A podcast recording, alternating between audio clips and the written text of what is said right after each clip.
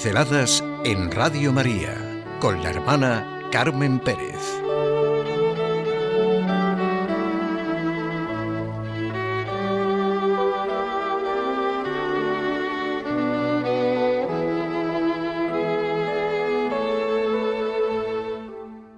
La cosa empezó en Galilea.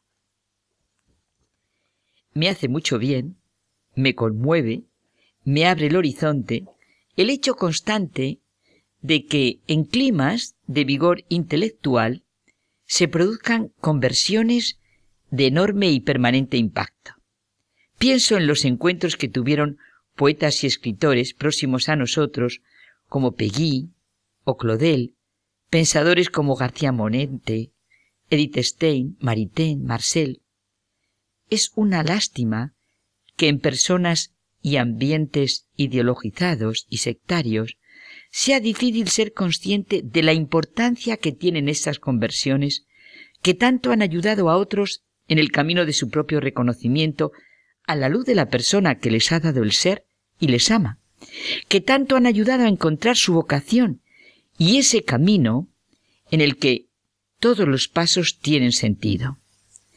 También pienso en novelistas como Evelyn Gau o Graham Greene, Muriel Spack o la influencia que el también convertido Newman tuvo en dos grandes conversos, tan actuales y citados en nuestro momento, Chesterton y Lewis. Este movimiento inglés, Newman, Chesterton, Lewis, tiene un amplio impacto y estos tres grandes convertidos marcan el itinerario de otros muchos convertidos y de cristianos a los que han sacudido de su sopor y mediocridad. Y para no seguir con la enumeración, solo citar otro gran convertido, Tomás Merton, que se hizo trapense.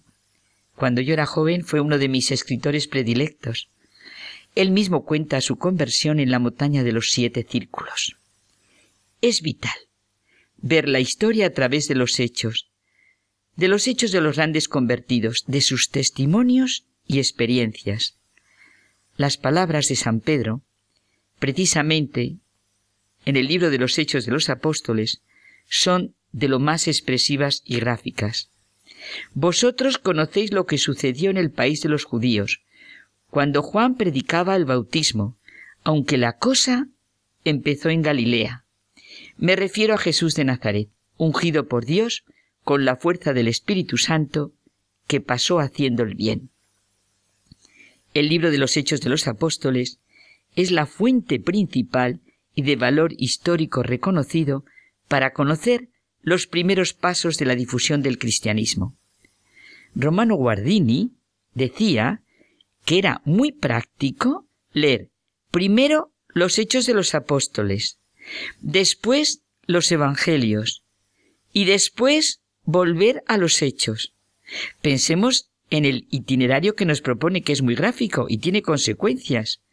Los hechos, la experiencia que viven, consecuencia concreta de lo que pasó. La cosa empezó en Galilea. Por lo tanto, ver lo que empezó en Galilea. Y volver a la experiencia concreta, a los hechos. El título Hechos es de lo más significativo. En la vida ordinaria decimos corrientemente, a mí déjame de rollos y preséntame hechos. Vamos a los hechos. La cosa empezó en Galilea. Y así empieza la cosa, que cambió la vida a Pablo de Tarso y a todos los cristianos, claro. En la narración de los primeros hechos del cristianismo, porque, como veíamos, al comienzo el libro de los hechos continúa en todos los nombres que hemos ido diciendo, tiene como protagonista principal a Pablo y sus viajes misioneros. Por eso, la familia cristiana celebra todos los años este hecho tan significativo, la conversión de San Pablo, el gran apóstol, algo tan concreto y existencial como lo que les ocurre a los convertidos. Su conversión sobre la vía de Damasco es la experiencia de su encuentro personal con Cristo. Solo en esta relación personal con Cristo, solo en este encuentro con el resucitado, nos convertimos realmente en cristianos. Así se abre nuestra razón, se nos abre toda la sabiduría de Cristo y toda la riqueza de la verdad. El Papa Benedicto XVI, con su personal profundidad intelectual y teológica, analiza la conversión de San Pablo y la encuadra con su también rigor característico en las categorías históricas, teológicas, psicológicas de la mística hebrea de su tiempo. La cosa empezó en Galilea y luego cada uno tenemos nuestro camino de Damasco. Ya es una frase que se pronuncia muy a menudo, corrientemente, muy a menudo. Este ha sido su camino de Damasco. Yo me pregunto mucho, ¿cuál es el mío? A partir de entonces, en la vida de Pablo, como en la de todo convertido, y en concreto en la de todos los que hemos citado, tuvo lugar un viraje, un cambio total de perspectiva, porque comienzan a considerar, dicho con las palabras paulinas, pérdida y basura todo aquello que antes constituía para ellos el máximo ideal. A partir de lo que llamamos el camino de Damasco, la vida para Pablo de Tarso fue Cristo. Nos lo cuenta en la carta que escribe a los filipenses, una verdadera joya que escribe desde una prisión y que exalta el gozo y el sentido de la vida del que cree en Cristo.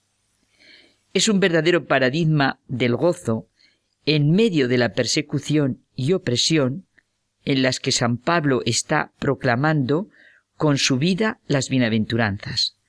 En la conversión de San Pablo, Cristo resucitado se presenta como una luz espléndida que transforma su pensamiento y su vida.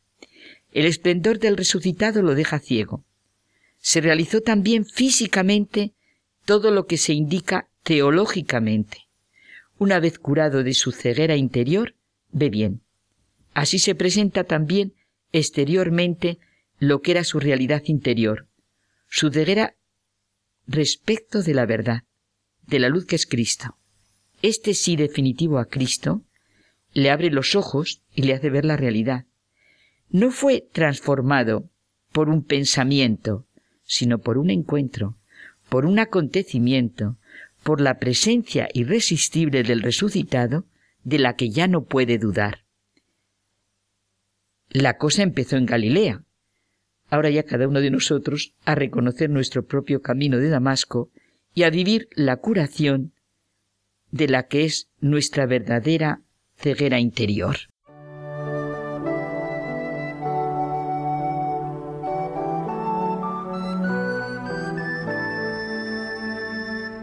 Pinceladas en Radio María con la hermana Carmen Pérez.